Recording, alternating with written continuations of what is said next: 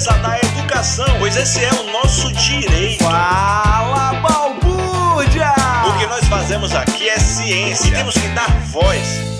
Salve galera! Que saudade! Estamos iniciando a segunda temporada do Fala Balbúrdia, o podcast da Assessoria de Comunicação da Universidade do Estado da Bahia. Eu sou Vânia Dias e antes de mais nada, queremos desejar para essa turma que nos acompanha um 2022 de muita saúde e sucesso. Que seja um ano arrasante para todos. Vamos nessa, meu amigo Danilo Cordeiro. Olá, galera da Balbúrdia! Voltamos revigorados e cheios de assunto para compartilhar com vocês. Então aperta a campanha, Léo, que já estamos no ar.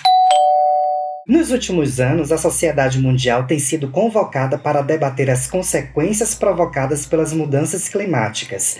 As transformações nos padrões da temperatura e do clima pode, podem afetar a nossa saúde, alimentação e habitat mas também nas questões relacionadas à segurança e ao trabalho. Segundo o relatório da Organização das Nações Unidas de 2018, as emissões de dióxido de carbono podem aumentar as temperaturas globais em 4,4 graus até o final deste século.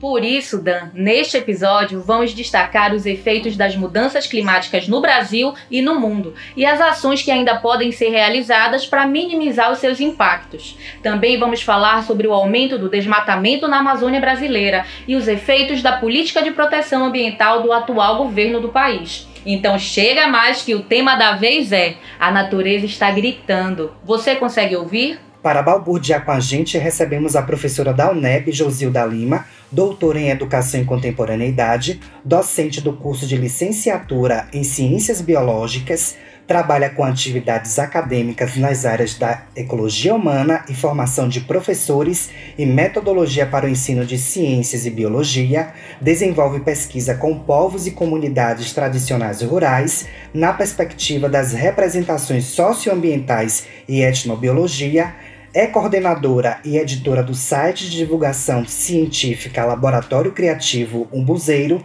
Ciência no Cyberespaço. Seja muito bem-vinda, professora. Olá, olá Danilo, olá Vânia. É, em primeiro lugar, eu quero dizer que estou aqui pronta para balburdear. Adorei esse verbo, né?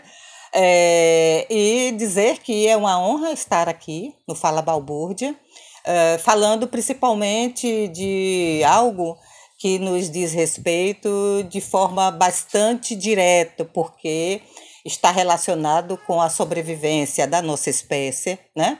enquanto é, constituinte da biodiversidade desse planeta. Né? Então, é necessário que a gente tenha uma visão e possamos discutir de forma tranquila, mais ampla, sobre essa questão né, que está aí, nos preocupando muito, que, é, que são as mudanças climáticas de forma tão acelerada é, que o nosso lindo planeta, porque tenho absoluta certeza que não existe nesse sistema nem solar nem universal planeta mais bonito do que esse e, portanto, a gente precisa sim preservá-lo. Obrigada. Nós é que agradecemos o seu aceite, para seja muito bem-vinda ao Fala Balbúrdia e já vamos começar explicando o que são essas mudanças climáticas, né? Como elas são causadas e quais os seus impactos para a sociedade e para o planeta. Então, observe que a gente sempre pensa em mudança de forma positiva, né? E aí, se a gente também for olhar e aí buscar na, na, na, na retrospectiva histórica né, do sistema biogeoquímico físico do nosso planeta, nós veremos que essas mudanças elas também ocorrem. Né? Então, para que uh, tenha havido uh, a formação de montanhas, né, uh, de ciclos geomorfológicos, né, para que tenha havido uh, o resfriamento de modo que pudesse nos dar condição de vida, né? É porque houve mudanças. Mudanças do que? Da configuração química, bioquímica, física dos elementos que constituem o planeta. Né? E isso ocorreu né? desde o início, a mais, né, a, a, né, segundo os estudos científicos, né, há cerca de 4,6 bilhões de anos. E todo esse processo, ele né, durou, e aí quando a gente vai estudar ele durou uh, milhares, milhões, né? E alguns períodos bilhões de anos para que essas mudanças ocorressem, né? Então, o importante é que a gente realmente esteja atento, estejamos atentos e cientes de que essas mudanças constantes, porém no seu próprio tempo, no tempo do planeta, do, no tempo do sistema né, cósmico e sistema solar em que o nosso, o nosso planeta está inserido, continua ocorrendo. Né? As mudanças elas ocorrem, são naturais. O grande problema né, que nós estamos é, é, enfrentando agora é que a ação né, humana ela tem atuado é, no sentido de satisfazer as suas, entre aspas, necessidades, né? Depois a gente vai falar um pouco sobre esse necessidades, entre aspas, né? Que faz com que é, nós transformemos a, a, as características naturais do planeta, né? É, desde a sua superfície terrestre até a sua camada protetora, que nós chamamos da camada de ozônio, né? Que ela está localizada na estratosfera, que fica mais ou menos é, distante entre a 20 a 35 quilômetros né, entre a superfície e a camada. Né?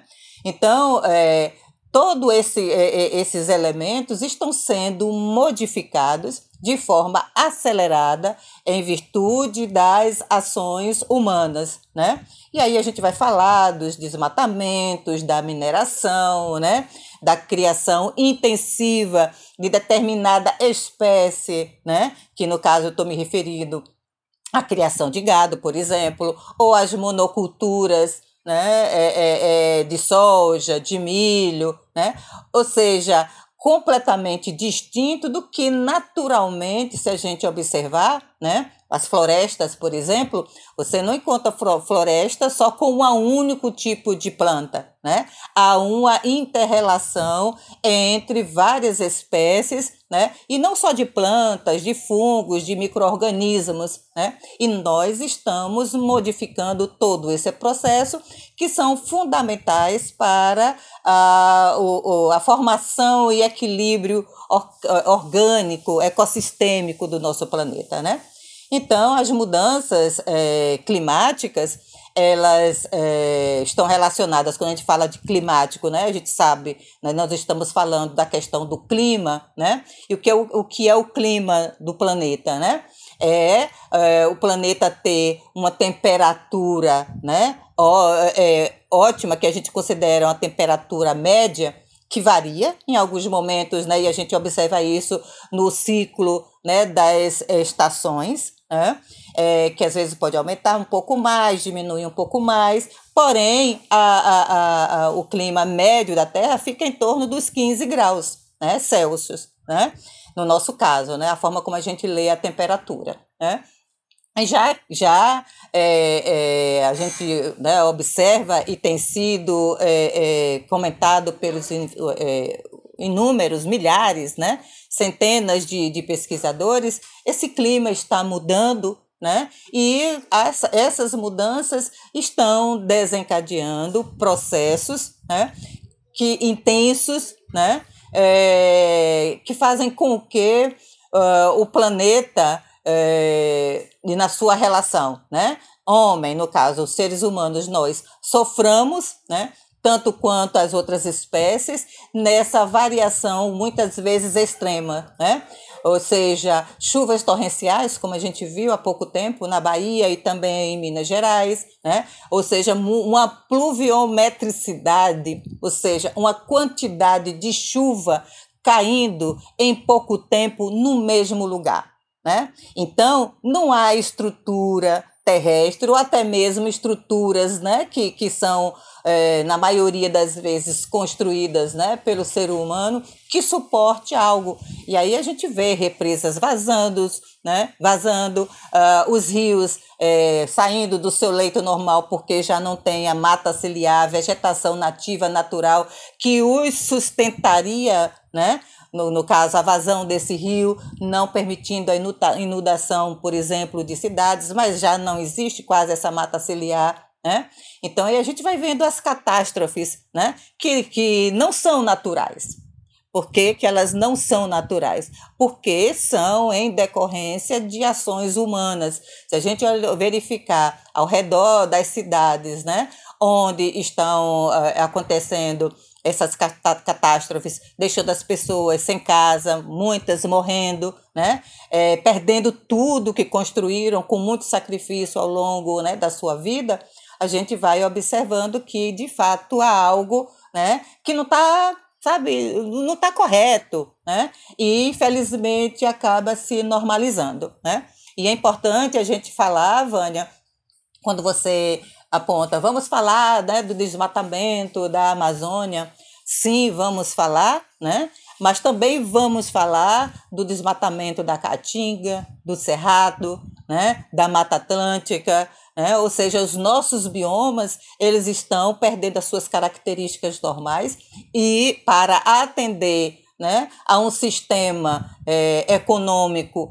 que exige cada vez mais uma produção cada vez mais intensiva e extensiva, né? E, infelizmente, o resultado que a gente é, observa né, é, é esse. Pro, uma curiosidade que me ocorreu agora. É, podemos relacionar esse período que estamos vivendo da pandemia do coronavírus com relação às mudanças climáticas e, consequentemente, com o aquecimento global? E que é, a partir de agora poderemos conviver com outras pandemias se nada for feito? Tem a ver com a nossa ação humana tem a, nossa, tem a ver com o nosso modo de vida. O aquecimento global é uma consequência, não é a causa primeira. Se a gente pensar sempre, ah, no, o que, é que a gente faz com o aquecimento global? O que é que a gente faz para acabar Vamos pensar o contrário. O que é que né, o ser humano está fazendo para provocar esse aquecimento e como nós podemos modificar a nossa relação com esse sistema. Como é que a gente pode fazer parte desse sistema de uma forma harmônica, produtiva, que permita que o, o planeta, né, que, né, que a Terra, que a Mãe Gaia, né, continue se organizando, né, na sua organicidade natural, sistêmica, e nós possamos estar vivendo nela tranquilamente, né, de forma saudável. Belíssimas explicações, Pro.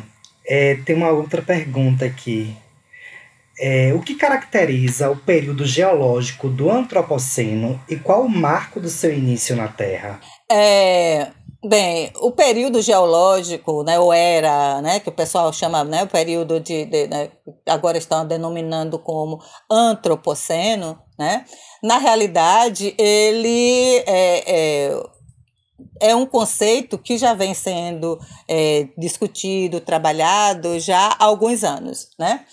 É, inicialmente, né, o, o, na área da geologia, né, que é quem define né, é, a, a questão do estudo do planeta através das eras geológicas, né, não consideravam o outro, né, não, não consideravam muitos da área, né, muitos cientistas da área, é, essa, o antropoceno como sendo de fato um novo período geológico. Né? Entretanto, ao longo do tempo, né, é, os estudos vêm acontecendo né? É, e se a gente for analisar, né, é, a, o termo ele foi adotado de uma forma mais, como é que eu posso dizer, mais natural, né, agora, né, no, no, a partir dos anos 2000 para cá, né, a, que foi adotado de uma forma mais natural, apesar de que, né, é, o liminólogo, né, é, Eugene Stromberg, ele é, utilizou pela primeira vez o termo antropoceno em 1980. Deixa eu ver aqui confirmar. É isso mesmo, em 1980, né? E uh, isso por conta do quê? Justamente ele falando a forma pela qual o homem vem trabalhando, né? É, é, vem trabalhando não, vem se utilizando dos recursos naturais, né? Do, do planeta, né?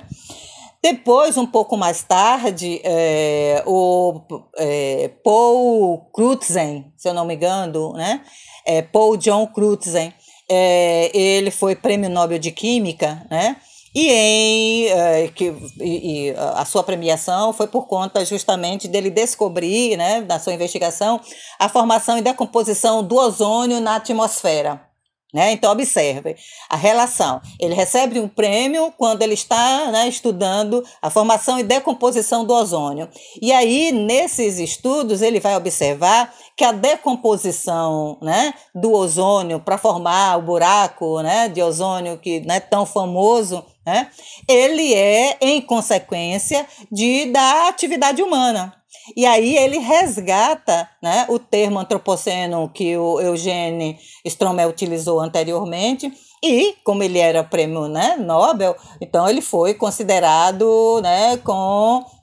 É, foi o melhor considerado, melhor avaliado pelos é, cientistas, né? Então, ele produziu uh, um, um, um, texto em 2002, né, é, de título é, Geologia da Humanidade. E aí eu vou ler aqui para vocês uma, uma, um trechinho que eu coloquei aqui, né, que eu retirei né, de onde eu estava pesquisando, é, que eu achei muito interessante. Né? Ele, nesse, nesse artigo que foi publicado em 2002 na revista Nature, né, é, ele diz o seguinte: os seres humanos se converteram em uma força geológica poderosa, sendo necessário designar uma nova época geológica para descrever com precisão este desenvolvimento. A nova época dos seres humanos, o Antropoceno, começou com a Revolução Industrial no final do século XVIII. A humanidade seguirá sendo uma força ambiental predominante durante milhares de anos. Bem, a gente né, é, ouvir essa, né, essa, essa afirmação né, de um prêmio Nobel de Química que estava justamente estudando a forma como a camada de ozônio né, era formada e era né, é, é, é decomposta, né, essa é, é realmente né, é, a força humana é poderosa, é uma força geológica poderosa. Então, o que eu estou querendo dizer? Nós avançamos muito essa força poderosa ambiental, cognitiva, né? Ela avançou muito. Então, nós poderíamos sim é, ter tomado né, outras decisões. Né? E eu, eu, por isso que eu sempre falo, é, da mesma forma que eu prefiro estar falando. É, é, né, o, o, aquecimento global, como é que a gente diminui, como é que a gente né, supera, né? Quando a gente deve voltar para a sua origem e perguntar o que é que nós, né, que o que é que a força poderosa, ou como, melhor dizendo, a força poderosa ambiental, que é a nossa espécie, como é que ela está atuando no seu habitat, né? É, como é que ela está utilizando a sua inteligência para poder sobreviver. A essa preocupação, então observe que o que, que é de fato a, a razão de tudo isso? É a nossa, é o nosso modo de viver a nossa relação, nossa, com o ambiente onde a gente vive. É só única e exclusivamente isso, né? É, você tocou num ponto aí, né, dessa coisa da, da auto responsabilização, né? É muito fácil a gente falar, ah, é, as coisas estão acontecendo, a culpa é do garimpo, a, a culpa das mineradoras, a indústria lá com esses gases poluentes né? O governo não faz nada, mas a gente também não olha, né, para o nosso quadrado, né, para o nosso ambiente e para o que a gente pode fazer dentro das nossas próprias rotinas, né, para ajudar. Acho que falta esse engajamento mesmo social, né, essa compreensão do nosso papel também nesse contexto. Pro, você chegou a mencionar aí na sua fala a questão dos negacionistas, né, que isso tem trazido uma certa polêmica, né, e, e, e muitas discussões em torno disso, até porque é, esses negacionistas eles são patrocinados e estimulados pelo governo, né, pelo atual governo brasileiro. Então a gente vem acompanhando esses grupos negacionistas né, da ciência com discursos muito inflamados e muito frequentes. Né? Isso tudo já se tornou inclusive tema de produções cinematográficas como o filme Não Olhe para Cima, que é uma obra super satírica que traz um cenário sociopolítico e cultural muito semelhante, inclusive, ao que vivemos aqui no Brasil hoje. A verdade, a gente sabe, é que não faltam dados que comprovem a crise ambiental e os seus efeitos, né? A gente percebe que esses efeitos estão cada vez mais severos, mas ainda assim escolhemos olhar para o outro lado, né? O fato é que olhar para o outro lado não muda a situação que a gente está vivendo, né? O cometa, entre aspas, continua se aproximando da Terra, né? O fim aí está muito próximo, né? A gente está chegando em um momento que talvez não tenha mais volta.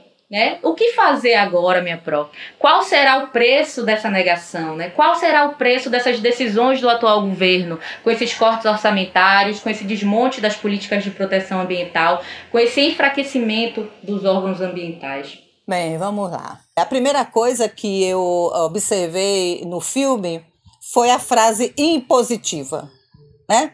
Não olhe para cima. Acabou né? Ou seja, há aí uma, um comando, né?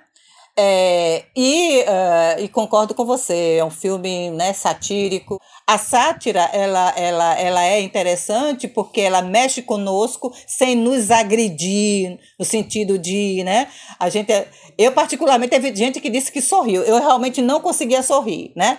Porque as coisas eram tão caricatas, né? E assim me envergonhava saber que aquela caricatura, infelizmente, era uh, o que de fato acontecia.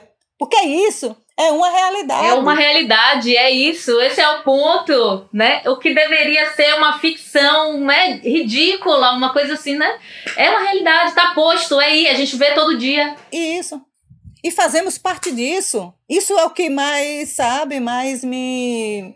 Então, tinha, momentos assim que eu olhava para. Né, e, e me indignava, porque eu digo, é isso, né? Por outro lado, também, a gente vê, né? A, a, a questão caricata, por exemplo, eu achei algo não muito interessante quando a gente vai é, é, observar que coloca, né, ao longo de toda a destruição que o governo estadunidense vem fazendo, né, ao longo da sua existência em relação ao planeta e ao domínio dos outros países, é? Nunca se teve uma mulher na é presidência. Quando tem é para fazer isso. Mesmo que é. uma tal, né, de Hillary Clinton, que é a mãe da guerra, das guerras, está lá, né? Mas bota uma mulher. Por quê? Qual é a leitura, né? Qual é a mensagem subreptícia que eles estão colocando? Então, de alguma forma também, eu acho que é necessário é, a gente estar, tá, né? Ali tem muita coisa para a gente discutir, analisar, mas acima de tudo, a gente assim dizer assim essa essa coisa horrorosa né é, é uma realidade em nossa vida ali eles colocaram no, no, no extremo dos extremos mas quem nos, nos garante né que no, no né, lá em, em âmbitos que a gente sequer tem acesso as, as coisas não aconteçam daquele jeito ou pior né? Quando se toma decisões. E aí, aí eu toco num ponto que você colocou, Vânia, que eu acho que é fundamental. Por exemplo, é, nós somos uma espécie coletiva. Se nós não fôssemos, nós não sobreviveríamos. Portanto, se somos uma espécie coletiva, as nossas decisões individuais, elas são importantes, porque nós somos, né, enquanto indivíduo, eh, psicologicamente, né, nós somos pessoas, né, únicas, né? Nós precisamos defender o planeta Terra, ele precisa da gente, né? E a gente, mais do que nunca, precisa dele, porque também sei o seguinte: há uma inteligência né, por trás né, de todo o sistema biogeoquímico e físico da Terra, né, que ela, ele vai buscando a sua organicidade. Vai chegar um momento que, né, assim como outras espécies desapareceram, entraram, né? É, segundo alguns, alguns pesquisadores, nós estamos entrando, né, se eu não me engano, na sétima fase de extinção em massa de espécies, né? é uma, mais uma nova fase, mas porque né, houve espécies lá fora, né, lá para trás, né, que não se adaptaram àquele novo ambiente, aquelas transformações que ao longo de milhões, bilhões de anos foram acontecendo. Né? Também a forma como nós somos hoje, elas foram se adaptando. Nossos ancestrais tinham né, a, a, a, os princípios biológicos, né, constituintes biológicos semelhantes ao nosso, né? mas se a gente for, for observar a partir de tudo que a gente, da forma como a gente se alimenta, né? Por exemplo, eles tinham né, um poder muscular muito intenso, precisavam caminhar, precisavam. Hoje, para a gente ter a força muscular que eles tinham, a gente precisa ir para a academia. Né? Então, observe que há mudanças, há diferenças, é, é, muitas vezes para melhor, outras para pior. Né? Para melhor, eu considero que é a ampliação da nossa capacidade de aprendizagem, de cognição né? Para pior é a forma instrumentalizada que essa nossa capacidade de aprendizagem tem sido direcionada no tal não olhe para cima, nas imposições, né, diretas ou, né, indiretas, no sentido de definir um modo de vida que só né, degrada o ambiente. E nós não estamos felizes. Esse é o grande problema, né? Vai acumulando, acumulando, né? Tem gente que tem guarda-roupa, né? Assim, agora são, né? A, a, burguesia tem closets, né? Closet onde tem mil pares de sapato. Meu Deus, nessa pandemia nós vimos quanto de roupa que a gente precisa para viver e estar feliz, né? E, e isso não significa que vamos sair maltrapilhos, muito pelo contrário né? Mas nós não precisamos, né, de tanta coisa, de acumular tanta coisa, né? Que no final é lixo para o planeta, porque a gente descarta, a gente vai chegar uma hora, vamos morrer, não vamos levar, né? E o planeta não dá conta. Pro, é, as conferências internacionais do meio ambiente surgiram com a finalidade de desenvolver melhores estratégias, metas e ações pautadas em uma perspectiva ambiental a exemplo da Conferência de Estocolmo, é, da Rio 92 e da Rio Mais 20. Percebe-se clareza e objetividade nas metas estabelecidas pelos grupos ambientalistas, ao tempo em que vemos pouco comprometimento da sociedade para que seus países reduzam a emissão de poluentes e preservem ou reconstituam as suas áreas naturais. Como ampliar o debate público sobre o tema para a sensibilização constante da população e de que maneira esse engajamento social pode fortalecer a pauta ambientalista? Quando eu vi essa pergunta de vocês lá, me remeteu à minha dissertação, né? É, que eu defendi em 2004, que foi é, o, o objeto de pesquisa foi educação ambiental? E se a gente for analisar, o primeiro né, encontro foi em 72, portanto, há 50 anos atrás, em Estocolmo. Então, há 50 anos a gente vem a cada encontro, a cada conferência, né? E teve alguns momentos, né? É, quando nós tivemos aqui no país né, um período né, em que o governo era mais progressista, mais preocupado né, com o fórum social, né, junto com esses encontros acontecia. Então, decisões foram tomadas de forma muito interessante. Nós aqui elaboramos né, alguma a legislação ambiental, né, uma legislação ambiental que era considerada uma das melhores do mundo. Né? É, porém, é, Agora, nesses últimos né, três, quatro anos, né, quatro, cinco, desde o golpe, né, a partir de 2017, a gente está vendo a destruição total daquilo que foi construído. Então, e é destruído de forma muito rápida e né, rasa, rasteira. Isso significa o quê? Possivelmente, o que foi construído não foi construído em bases mais, né, mais fortes. E onde estaria essa base mais forte? Estaria justamente na sociedade, né?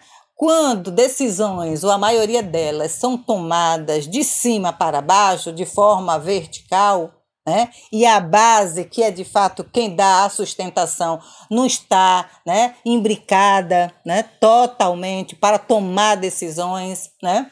fica difícil fazer a manutenção de legislações. Né? Nessas conferências, o que, é que acontece? As organizações, os grupos ambientais ficam de fora, são convidados algumas pessoas para falar, mas na hora da reunião, está lá o quê?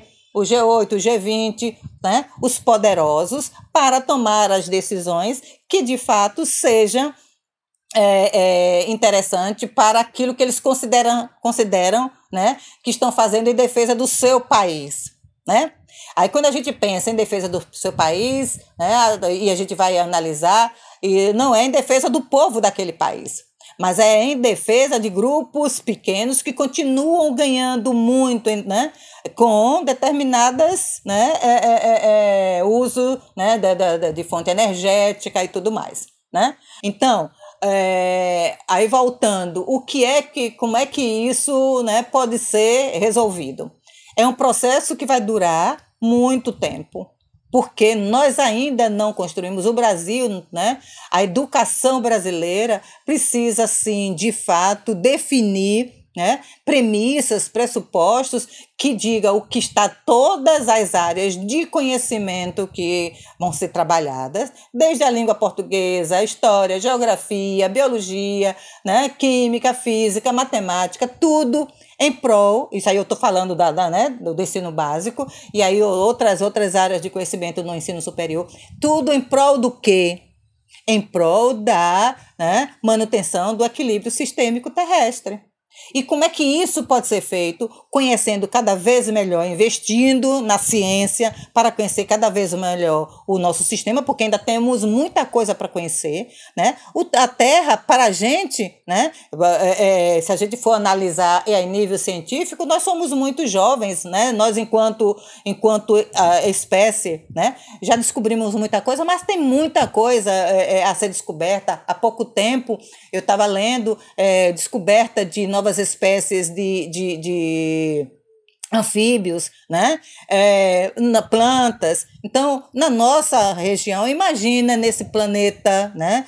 Como um todo. Então, é, nós temos que, através da ciência, conhecer melhor divulgar esse conhecimento, e aí é que eu venho, né, a divulgação do conhecimento científico, isso que fala Balbúrdia está fazendo é fundamental, né? Não só, é, é, e quando eu falo em nível de ciências, não só direcionado às ciências biológicas, ciências químicas, né? Mas às ciências sociais, né? Nós precisamos é, trabalhar com a população numa linguagem mais clara, né? que as pessoas possam entender, né? deixa o cientificismo para a academia, né? mas vamos falar, estamos pesquisando, vamos dizer, explicar para a população o que é que nós estamos fazendo, né? porque elas vão se apropriando, né? que é o que a gente chama de alfabetização científica. A alfabetização científica é um processo que tem que ser né, feito continuamente em todos os níveis educacionais né? Em todos. Porque, por exemplo, eu não considero uma pessoa alfabetizada cientificamente, mesmo que seja um pós-doctor, um pós-doutor, se ele não considerar como que é importante traduzir para uma linguagem mais popular a sua pesquisa, porque ela está acima.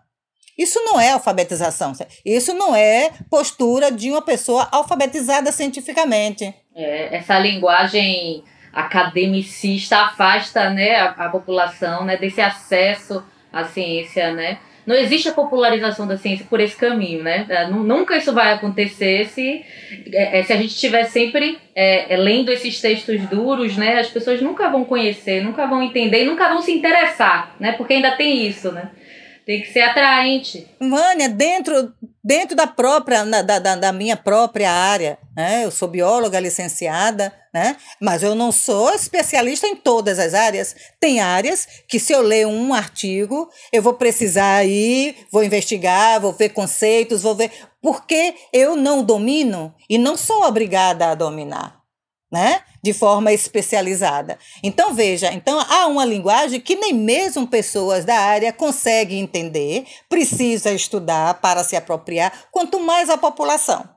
E como é que eu quero que a população entenda que a minha pesquisa é importante, que vai contribuir para. Porque é, né, é, é, é, todo, todo investigador, todo pesquisador, ele tem curiosidade, ele, tem, ele se inquieta. Então, quando ele vai investigar algo, ele vai investigar porque ele considera aquilo importante. É, tem relevância social. Tem, né? tem relevância né, científica, social, biológica, ecológica.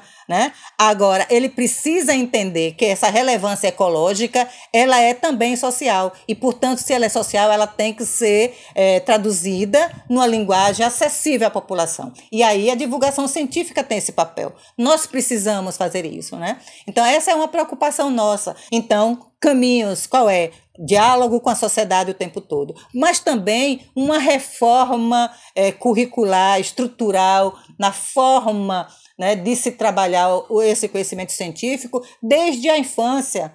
Desde o, a, o ensino fundamental, né? A garotada no, no, seu primeiro ano, alfabetizado, já começar a ler textos, né? É, produzir materiais, fazer desenhos, né? E não só ficar preso àquilo que é, é, é imposto também é, pela internet, porque tem muita coisa muito boa, mas precisamos garimpar. Mas nós produzirmos. Quando a gente escreve, é diferente do que ler o texto do outro. Então, as crianças precisam aprender a ler e escrever novamente, né? É, e inclusive não digo às crianças, é, é na academia também. Né? Na academia, as pessoas, né, se não for escrever artigo para publicar em revista, não escreve. Né? Então, como que é, é, eu tive lendo sobre isso, né? porque eu preciso ler, porque como eu disse, eu trabalho com formação de professores, então durante o estágio, né, eu fico exigindo dos alunos, né? Vocês precisam produzir seu material, apresente textos que vocês elaboraram, numa linguagem interessante para seus alunos, sobre o tema que você está fazendo, né? Mas são poucos aqueles que fazem, né? Eu, eu, eu posso sugerir, mas eu não posso impor, né? É, e mesmo que eu sei que tem dificuldades, mas dificuldades elas existem para ser superadas, né? Mas o que eu estou querendo dizer é que todos nós, né, precisamos aprender, reaprender a escrever. Eu cada vez que escrevo, eu estou reaprendendo a escrever. Cada vez que leio, eu estou reaprendendo a ler, porque no meu diálogo com o, né, com o autor do texto que eu estiver lendo, é um diálogo diferente. Se Vânia escreve algo sobre o mesmo tema, né, que aqui que estamos trabalhando, sobre mudança climática, Vânia vai escrever alguma coisa, Danilo outra. Quando eu for ler os seus textos, a forma de expressar, a linguagem, né, o seu modo de ver, a, né, de ver a, o, o, o, o tema é completamente diferente, distinto, mesmo que trabalhe os mesmos conceitos. Né? Então, eu estou aprendendo com Vânia, reaprendendo a ler, a entender o que ela está dizendo, porque é uma autora nova para mim. Né? É a mesma coisa com Danilo, ou mesmo quando é o mesmo autor, porque há uma evolução. Mas estão esquecendo disso né? A internet está tudo muito, né, tudo muito pragmático, tudo muito para o agora. Então, é, voltando à, questão, é, vai ser um processo longo, eu acho, né? Mas nós precisamos, já deveríamos ter começado a fazer esse processo, né? De nos reeducarmos em nível de conhecimento científico, nos alfabetizarmos cientificamente, processualmente ao longo de toda a nossa vida, né? E é, para que possamos juntos, individualmente e em coletivo, né, tomarmos decisões que nos permita, né, colocar em prática a, a, um conceito que, por exemplo, para como eu não sou da área da saúde, para mim é algo novo que eu estou né, começando a conhecer o conceito que já está, né, o, o, a Organização Mundial de Saúde já vem trabalhando, da saúde única, né? que é o quê? O que é a saúde única? É a interrelação da saúde ambiental, da saúde animal e da saúde humana. Né? Então, observe, como já é um novo conceito, eu não conhecia. E achei bastante interessante, estou lendo, estou estudando, estou aprendendo. Né? O que, que é a saúde ambiental? o que, que é a saúde animal. Né? É, e quando a gente coloca ambiental, porque né, o ambiente, as plantas, a saúde animal, uh, por exemplo, é, uh, os morcegos, né, dessas cavernas, né, em que possivelmente as mineradoras vão né, é, é destruir, se de fato essa lei aí né, vingar, o Supremo Tribunal Federal não, não né, parar, né? E um novo governo que espero que possa vir, né? Possa né? É, é, é, revogar isso, né? Qual é a, a, aquele, aquele ecossistema? Não terá saúde ambiental, os animais que moram ali não terão saúde, e possivelmente isso vai desencadear num processo que a saúde humana também vai ter problemas. Né? Então, observe como é, sistemicamente, nós estamos interligados. Enquanto nós não tivermos essa compreensão, vai ficar realmente muito difícil a gente mudar o que está acontecendo. Né? Aí vamos ter que arcar, infelizmente, infelizmente, com as consequências, não com as responsabilidades, porque a responsabilidade né, é do 1% da, daquele que detém o poder. Porque, na minha concepção, são. É, é, é, como é que eu posso dizer? São definições né, políticas E quando eu estou falando política, eu não estou falando política partidária. Política, né? A minha forma de me conduzir na minha família é uma, né, é, é uma postura política, certo? Como é que eu me relaciono com os meus amigos é a minha forma política de ser, né? Política na, na sua concepção né, mais filosófica possível. Né? Então, nós precisamos. Agora, tem a, a, a questão política nesse contexto, mas também tem a política mesmo de gestão de país, de Estado, onde se prioriza né, é, a mais-valia, o lucro maximizado, né, em detrimento do trabalhador, das pessoas, dos homens e mulheres, da natureza, do ambiente, e que tem prevalecido e que está destruindo tudo que está por aí. E as mudanças climáticas estão chegando. E a Terra está esquentando. e ela vai acabar nos expulsando. Tô rindo para não chorar. Você falou aí desse 1%. Se não fosse trágico. É, é, é verdade, né? Seria cômico se não fosse trágico. É, você mencionou aí esse 1% né, dos poderosos aí do mundo. E é, que é justamente a parcela que mais degrada né, a nossa Terra, o nosso planeta Terra. É, e justamente eles né, já estão aí traçando aí um plano B né, para sobreviver a um possível apocalipse. Né? Eles já reconhecem essa possibilidade e já estão aí buscando caminhos. Inclusive, isso também é retratado lá no filme Não Olhe para Cima, né?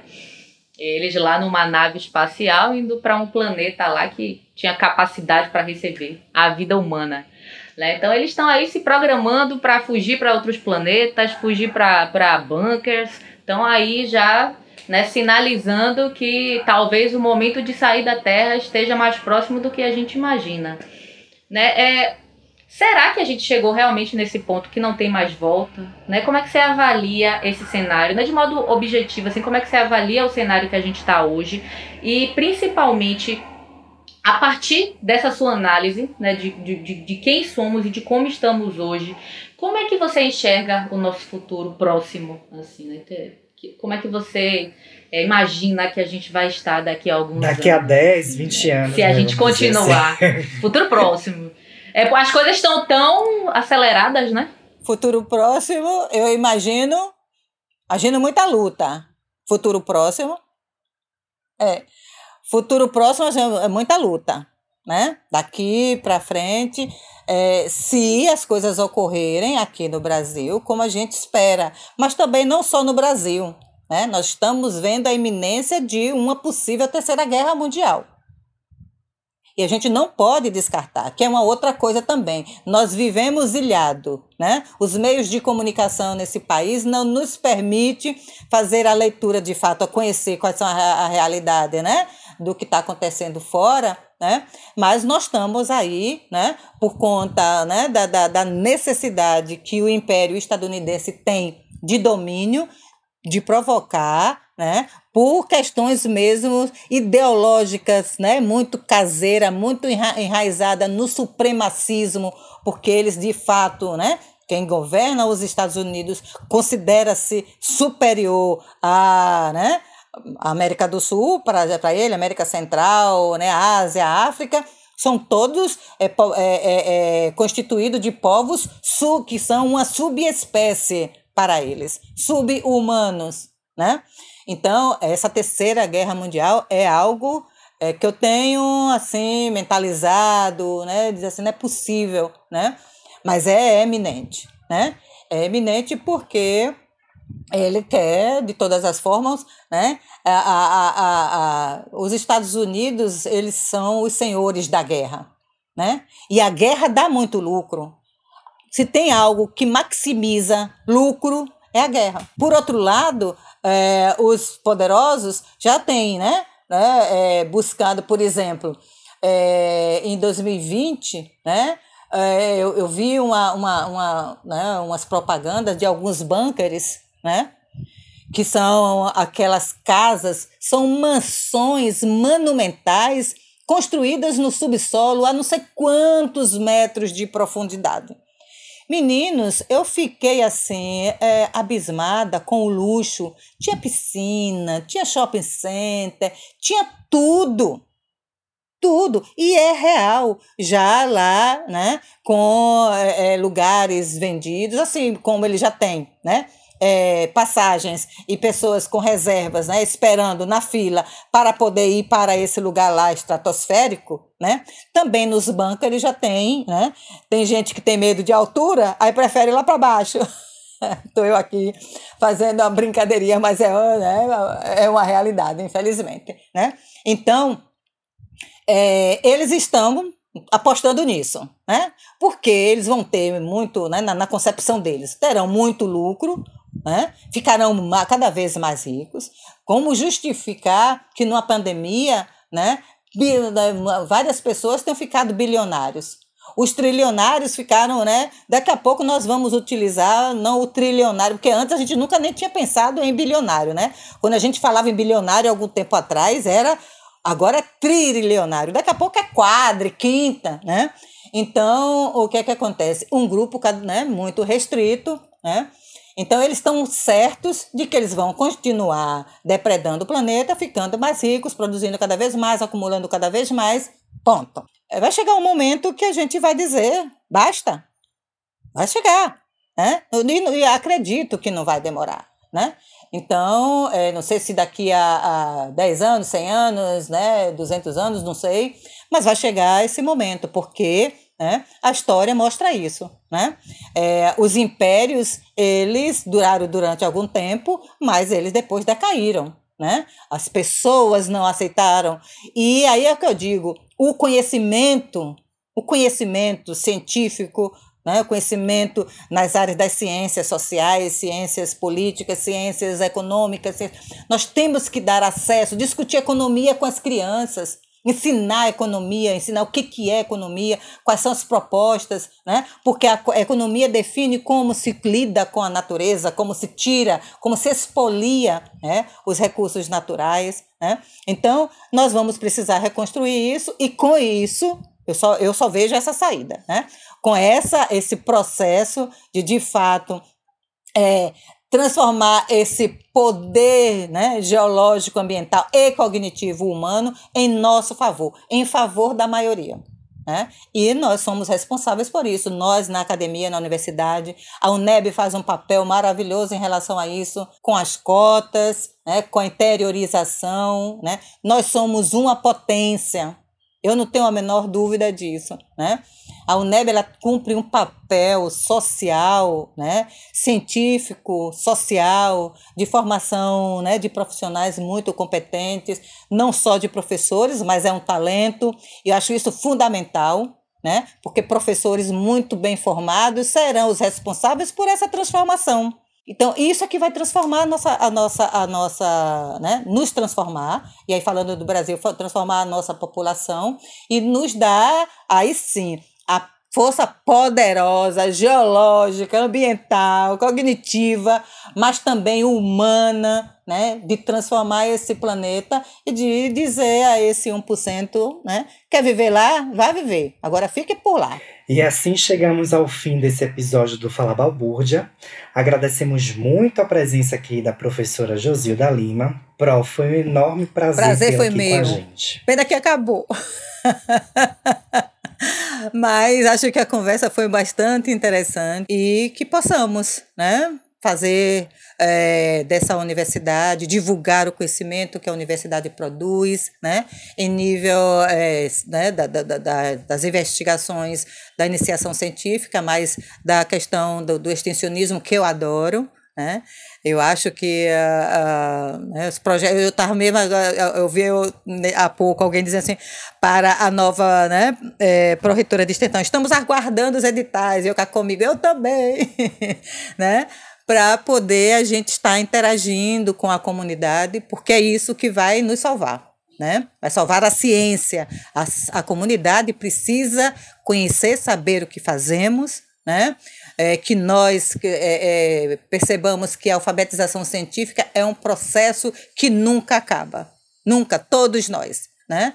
Então, é, e que trabalhemos dessa forma junto com os nossos alunos. Né? É isso. Obrigada. Beijo no coração de vocês. Meu Deus, que delícia de episódio! Pro, muito obrigada pela sua participação aqui na nossa balbúrdia. Seu entusiasmo, sua esperança nos encheu de motivação e de vontade de fazer a diferença, de lutar dentro desse agir coletivo. Eu tenho certeza que os nossos balburdianes vão amar nosso papo. Gratidão, gratidão.